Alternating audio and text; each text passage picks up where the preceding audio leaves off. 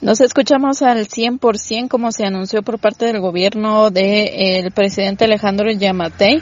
Eh, se iniciará este día con la evaluación a aspirantes para próximo fiscal general y jefe del Ministerio Público, eh, quienes fueron nominados a la por la comisión de postulación según indicaron, a pesar de que no se existe, eh, no existe una normativa o un proceso que regule el mecanismo o criterios de selección para este nombramiento, el mandatario Alejandro Yamatei realizará esta evaluación en la cual eh, estará considerando aspectos profesionales, meritocráticos y académicos de cada uno de los aspirantes. Estos también eran los aspectos que tomaron en cuenta eh, por parte de la comisión de postulación.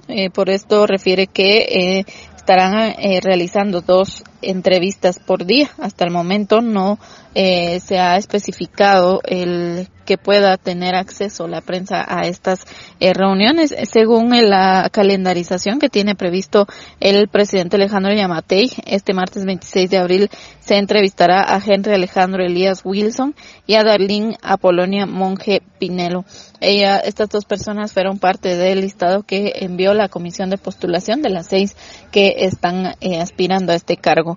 Luego, el miércoles 27 de abril estará siendo entrevistada María Consuelo Porras y también eh, Néctor de León Ramírez y el último día, que es el jueves 28 de abril, estará siendo entrevistado Gabriel Estuardo García Luna y también Jorge Luis Donado Vivar, que es actual Procurador General de la Nación. Por lo tanto, estas entrevistas estarán siendo transmitidas a través de los medios oficiales del gobierno.